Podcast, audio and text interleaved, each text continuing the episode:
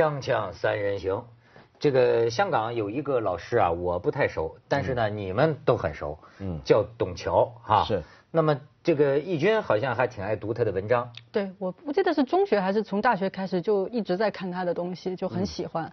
呃，但是他是被视为比较老派了。我现在提到他，好像很多人都也有争议了。你说他比较老派，我觉得你倒是显这事儿显得你比我年轻。为什么呢？因为我没有经历过这个董桥热呢，怎么？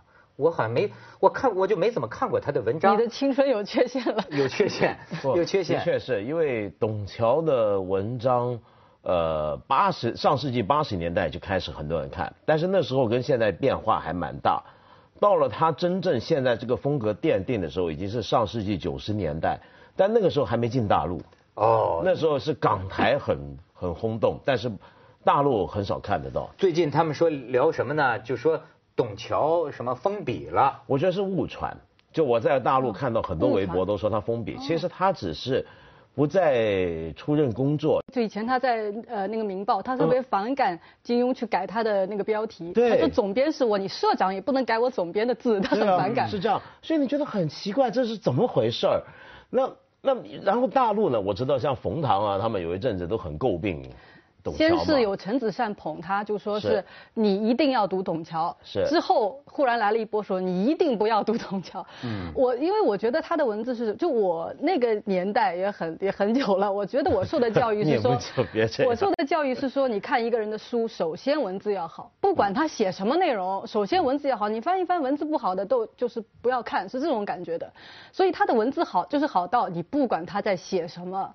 而且呢，我觉得他写了什么，你要我今天跟你讲出来他写了什么，我真说不出来，因为他那个东西不是我讲完会给你一个结论的，他的东西要解释的，而且或者说我不想说的，就是我看完以后你问我他说什么，他写什么，我说不出来。还有一种感觉就是说，它里面有个调调在里头，这种东西我如果领会了以后，我会慢慢在那里品。我不觉得你如果没看过，我就没法跟你说那种感觉，就说不出来那个东西。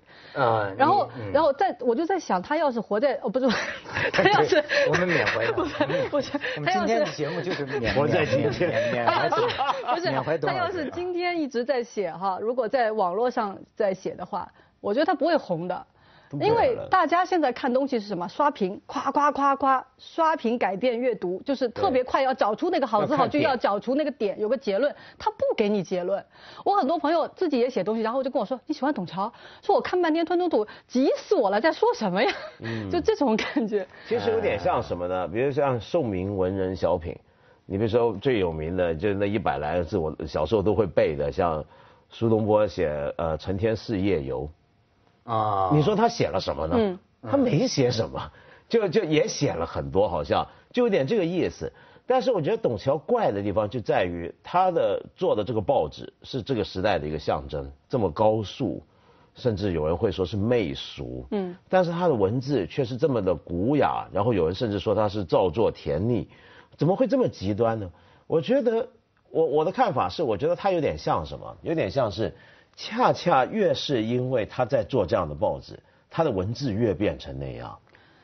他他越是觉得这个时代不够好。他虽然生在这个时代，活在这个时代，甚至在这个时代是一个很重要的参与者之一，但他其实对这个时代很多东西都不满意，所以他总在怀念过去。他每篇文字都是怀旧，而那个怀旧一怀呢，就怀的都是一些不可能再出现的旧，比如说民国的、殖民年代的。甚至是清朝的东西，然后所以他那种所谓他有种文化遗老的感觉，比如他收集很多那种，呃，殉清殉民殉清遗老的东西，嗯，他很多这种东西，他也喜欢这种东西，所以他就等于是一个真的一个遗老遗少，他就是个遗老遗少般的人物，回头看。但是他也写，他他也有写时政，而且我觉得他有一种什么呢？他觉得一切以趣味为准。他最喜欢做家事毛姆嘛，他就说什么，就是我跟你讲一个故事，一切为以趣为标准。所以他的他的文章其实很好看，是故事接故事，他不太说道理的。嗯。那么，所以我说他那版报纸为什么前面会做那些？他也觉得那些东西他不排斥，他不认为那个俗里面一定分低俗和。和雅俗或者怎么样，他觉得俗它有一定的趣味在里头。但是我听你们俩这么说，我感觉真的像是在缅怀他。我觉得你倒没说，这像是我们前一阵说什么马尔克斯，对吧？这人完了？然后开始。不是，我是想说，就是说他开创，就他那个时候的那种风格，他开创的这种风格 将永远活在我们的心中。我怎么了？我 我是想说，董老先生，我真的很 董老先生，我真的缅怀那种风格。怀你干，你们这玩意儿，今天的人写不出来。以后以后说这个，这可是马年，二零一四年，说人要小心。因为今天的人写不出来，而且没有耐心去这样写。我觉得他对他最好是他克制，他那种文字很节制。但是你看，我就记得你们说的这个冯唐，这冯唐算是个七零后还是六零后？七零后。七零后这作家啊，他这个我就我别的，因为我也没看过，我就记得他这个说法，我我当时留下一个印象，就是说我引用个不准确啊。他那意思就是说，这个冯唐不是冯唐了，就是董桥，好像特别推敲文字，就对每一个字我都很认真，是吧？冯唐就是吧，这就说这就像个老妓女哈，然后呢，说我这一辈子我脸上的每块肉我都是认真修饰过，每一条皱纹，每条皱纹都认真修饰，我我对我对得起客人什么的。但是，就说实话，这个冯唐的这个书我也看过两页我的感觉啊。如果董桥是个老妓女的话，那冯唐就是个新妓女，他们就是这个区别。那种生猛的那种感觉。对都都是妓女嘛，就是他这个这个，这这里头牵涉到，我觉得呃，对文字的一种审美，对文字的一种审美。你的意思就是不应该审美吗？不，我跟你说，只有主持人是胃口最宽的。嗯。他们文人相轻，你知道吗？比如说有些人。可能骂金庸，说你写的那叫什么东西啊？尤其是北京的有些作家，完全瞧不上的，你知道吗？就是说，怎么能拿那个？就是甚甚至还说什么啊，拿把刀动不动见人就就就就砍，我一迫击炮就把你给干掉，什么神功盖世啊？对，对，对，你嘛，他就完全不不不是一路人。哎，对了。包括有些北北，比如说北方的，咱就说北派的这个文人啊，说你这个文字是吧，出来得像什么呀？那天我还听这个王蒙老师就描述一个当年哥萨克还是俄罗斯的这个诗啊，就是说啊，大概意思就是说啊，就说这个这个这个这个呃这个俄罗斯的这个女人呐，就像我们抽的墨盒烟，又苦又丑又辣，但是少了它你就不能活。他说你看这种，就就就这个文字就狠，或者说只给特别酷，其实这就是一种美感，你明白吗？这是一种美感，但是呢。这这种啊特别细腻的咬文嚼字儿的哈，像像像像是这种涂脂抹粉的，也是一种美感。看你喜欢吃什么。我我我想这种品味的分别呢，真的是也没办法的。就比如说，我也见到有人批评说，看董桥的东西还不如我去武汉大街上。吃个虾子，然后喝啤酒来的 爽。对对对对。所以我的感觉就是说，您爱吃这个小龙虾、喝啤酒，这您尽管去。也有人呢，就真的说不定他就喜欢用个玻璃杯，七十度温水泡龙井，看这个茶叶的毛细的书卷，就这么闻一闻也就算了。我我想这真的是是是。没办法的，说不没办法去去说，你一定要读或一定要不读。对，我因为做这个节目，他们找来我的读了董桥老师这半篇文章，我倒觉得很好看呐。你茶余饭后看看，他这个写的吧，你能跟着他走。而且里边都是小知识、小故事。而且我现在发现，就是人跟人之间所有的矛盾，我现在的感觉就是跟他的所来境有关。这个人背后的历史，他一路的生活，他的所接受的教育有关。董桥他自己说嘛，他说我接受的是那种英式的那种老的教育。他其实在英国待的时间可能我不知道是不是比在比在香港还要长，对吧？所以他说我受的是那样一种教育，出门之前要打扮好。他说这种课、这种节制、这种对自己的这种这个要求，在中国人来讲。叫厚道，在英国人来讲叫礼貌，所以他好像很谨慎去修饰这个文字。那像冯唐那一路，其实我觉得冯唐，我有我有时候也蛮喜欢看他有些文章，就北京那种很痞的味道，有的时候就会有那种东西很快很好玩。呃，但但你们两个人接受的这个教育背景是完全不一样的，我就觉得不光是文字，后来你会发现一个人的这个世界观什么什么的。为什么有时候两个人谈就谈不拢？包括很多的像你像那个什么小孩撒尿在香港，你发现吵的这些人，他们的所有的经历、社会所加在他们身上的教育都不一样，那就变成了最后变成这种矛盾，大家就是喝小喝啤酒吃小龙虾的跟喝龙井的要对吗？没错，就是都是性工作者提供的服务不同。这是主持人的观点。对，我觉得我也是性工作者，就是卖笑为生嘛，就是就是取悦观众嘛，希望大家能够满意嘛。对，然后就用都晓得吧？这以后山清水绿，尊重。锵锵三人行，广告之后见。你刚才说到这个董桥，他在受英式教育哈，呃，但让我想起一个什么呢？我这两天看呐，这个王蒙有本书叫《老子的帮助》，他写，他在里边讲啊，他学英语，我倒是才学会这么一个词儿。他说英语的这个绅士啊，咱们老讲绅士风度，这个 gentleman，gentleman，他说实际这个 gentle 啊。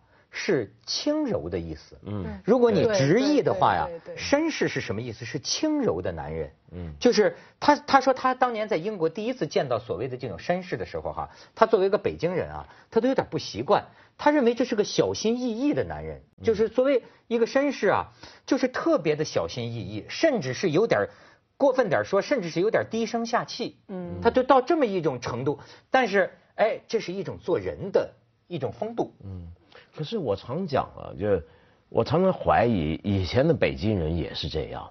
嗯，哎，就是因为我现在看书，比如看一些清朝的一些人写到当时的北京，我觉得清朝的北京，因为你我想象北京伦敦人或者英国会变成这样，是跟他变成一个大帝国之后有关。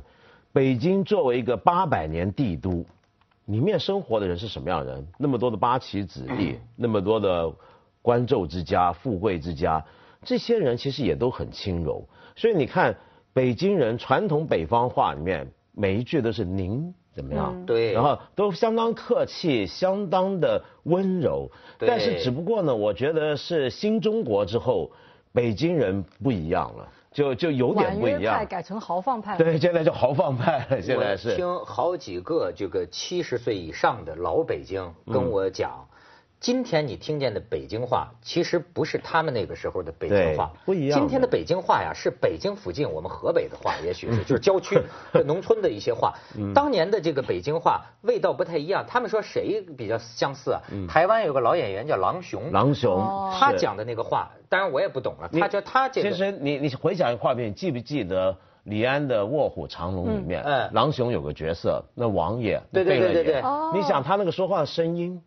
而且摸了把剑那感觉，其实这老北京就讲什么？说当年这个老北京啊，说话为什么说北京人会说话呀？他最讲究的是什么呢？呃，这个这个骂人不带脏字儿，嗯，拐着弯骂人。你今天的北京人这话呀，非常粗鄙了，就是你带脏字儿，你这智力太低了。那个时候老北京讲究拐着弯把你给涮了。有学问有文化。对对对，他们那天他们讲一个很生动的故事，说这个有咱有那个当年从良的那个八大胡同的那个这记性工作者对吧？嗯。现在已经是老太太了嘛？你看跟北京一个小伙子吵架，在那个北京那个大石栏，小伙子到最后临走的时候就你看小伙子骂的就是当今的这种国骂，就是这种插你妈，就是就就就就骂这么骂老太太。你知道这老太太当年北京八大胡同出来的，就回了一句，就把人撅倒，淹死你，淹死你！哎，你看他不带脏字儿。你相比之下，今天的年轻人，你骂人带脏字儿。当年的老北京，他可以不带脏字儿。哎，所以你我们就讲到，就是说为什么刚才说到董桥，像说到像缅怀故人一样，就因为他的文字上的考究，是因为他太他明明是今天人，但他太怀旧了。就怀念刚才我们说的，其实北京也有过的 gentleman 是什么样子？没错。而今天这个 gentleman 这个词，我估计在今天的中文翻译成叫爷们儿了，那种爷们儿，对，是像不太一样。对，就是那种范儿不一样。然后呢，他的呃文字的讲究因此也不一样。比如说董桥的文字讲究是，并不在于他用了什么好看的字眼、漂亮的字，呃，而在于他什么字他是坚持不用。哎。哎，这就所谓的文字的他讲的纯洁性啊，当然我们可以同意，可以不同意，就脏字儿不用，不是脏字儿。他比如说，他有一次就写说张五常写了一篇文章，他说别的都不说了，他用了一个该字，就说不是说这个应该的该，而是说这个那个的时候，该什么该报社该人该这个该字他的文章是不会有的。他说该字是个不文不文不白的字，他的文章里面一律见不到这个字。这就是过去咱说的文字不雅寻，对，不雅寻。然后又或许另一个字，这个字是因为有时候我自己，我我不当然不是什么遗少，但是我有时候也有某种的洁癖要求，对，比如说像有一个字，我是尽量不用，连说都尽量不说的，就是搞。搞，哎呀，我最爱用这个字，是吧？比如说我们今天中国人很流行，比如说你学什么专业，你念什么。我们就说啊，我是做这个呃呃李后主的，我是研究李后主，我是搞我是搞李后主的，我 就我就怎么听我就因为搞这个字啊，在过去的时候呃北在过去的北京啊，就就其实四九年前的北京大文人不愿意用这个字，这北京是很脏，搞破鞋呀，对，这是脏字啊，这是很脏的字。但是你看，我就是生生在红旗下，长在大陆中的人，我就表现出啊这个语言的极其贫乏。就是我要表达很多个动词啊，我到最后脑子里就找不出那么多的说法，我就是一个搞搞革命是吧？你们搞你们搞气氛，你搞什么工作？气氛。哎，你们在搞什么？搞文化。对，您是搞 搞文化，您搞什么的？我搞李后主的啊，我搞李师师的。锵锵三人行，广告之后见。我一直都在坚持那个学习人民日报嘛。所以最近《人民日报》的文章我很快就注意到了，说《人民日报》近日先后刊发外来语滥用不行。哎，你看到没有，《人民日报》的这个标题就是只给，它反映了我们这种文字啊，革命文字啊。董桥就说大陆叫口号式语言。对，没那么多，就是哎，但是非常适合跟老百姓说话。外来语滥用不行，行吗？不行，对吧？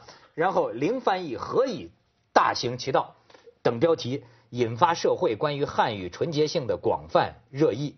他就是说呀，他这意思就是现在已经有很多 iPad 啊、iPhone 啊这个词儿，说你为什么不翻译成汉语呢？太长了呀。WiFi 是吧？为什么不翻译成汉语呢？就允许这个英文的词儿就脏了我们的这个汉语。他倒不嫌搞是脏，是吧？但是问题是纯洁性这个字也很脏嘛？就就当然性这个字我们今天很难避免，比如说现代性啊这些某些术语。嗯。但是问题是中国人对于性。有点今天的性真的是被滥用了。人民日报其实还可以更简洁，保持汉语纯洁，拒用外来语。嗯，就汉语纯洁不就够了吗？纯洁汉语甚至反过来，对，保持都不要用，纯洁汉语。纯净汉语，因为“纯洁”两个字，这个名词就能当动词，形容词做动词就能当动词。你为什么要保持汉语的纯洁性？这个句法本身就很脏。因为啊对不起，我不该说脏，纯洁不够纯洁了。因为纯洁也是一种性，真的啊。其实我 其实我觉得为什么喜欢那种那个那个什么不是就是日本那种什么援交妹啊、学生妹什么的。那很多这种色鬼啊，他也是他也有纯洁的概念，这种纯洁在他那儿是一个性。赢他一把。对纯洁，他对他来说是性。那其实这个纯洁是装装的吗？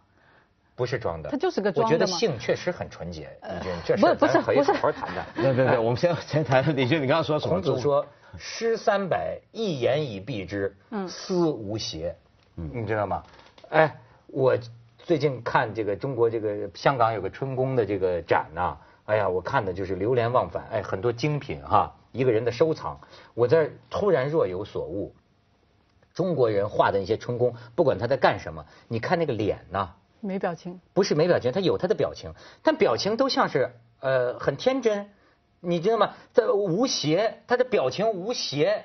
他不是像那个西方那种毛片那个那个表情，他家伙就哈哈哈。就是什么？他展示出很天真的。天真的。就是哎呦这么大。哎哎，那是日本吧？哦不是，就是。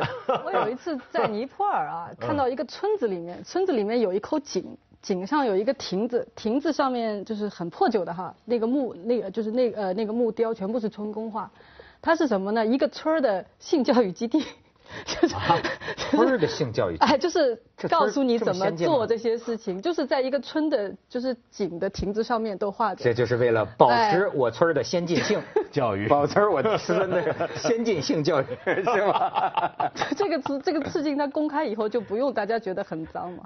哎，不是，咱还是说，说咱还是说回正题啊，就说这个春宫啊，不是，不是正正题是说这个汉语的纯洁性，为什么？允许这个这么多英文在里头，英文字母在里头，你们对这个事儿怎么看？我好像他是不是每过每过几年就？我记得两年前也有一次说不准讲英文了在里面。那我记得是不是去年还前年说，好像现在我不知道央视规矩现在怎么样。我记得央视是不准过用 NBA 这个字眼。对，你听过吗？对对对对对对。美国职业篮球赛嘛。执行了一段时间好像又不行，因为大家好像觉得那个脱口而出。像什么电子邮件这些，我们其实以前也翻译过有中文叫伊妹儿嘛，但是也后来也不流行。就这种纯洁性背后，常常从历史上看，法国、德国都搞过。那个时候，那个希特勒就搞过。搞对。那个希特勒那个时候说，呃，那个是意大利面条，不能讲呃叫 spaghetti，叫什么像像像纺纱线一样的面条。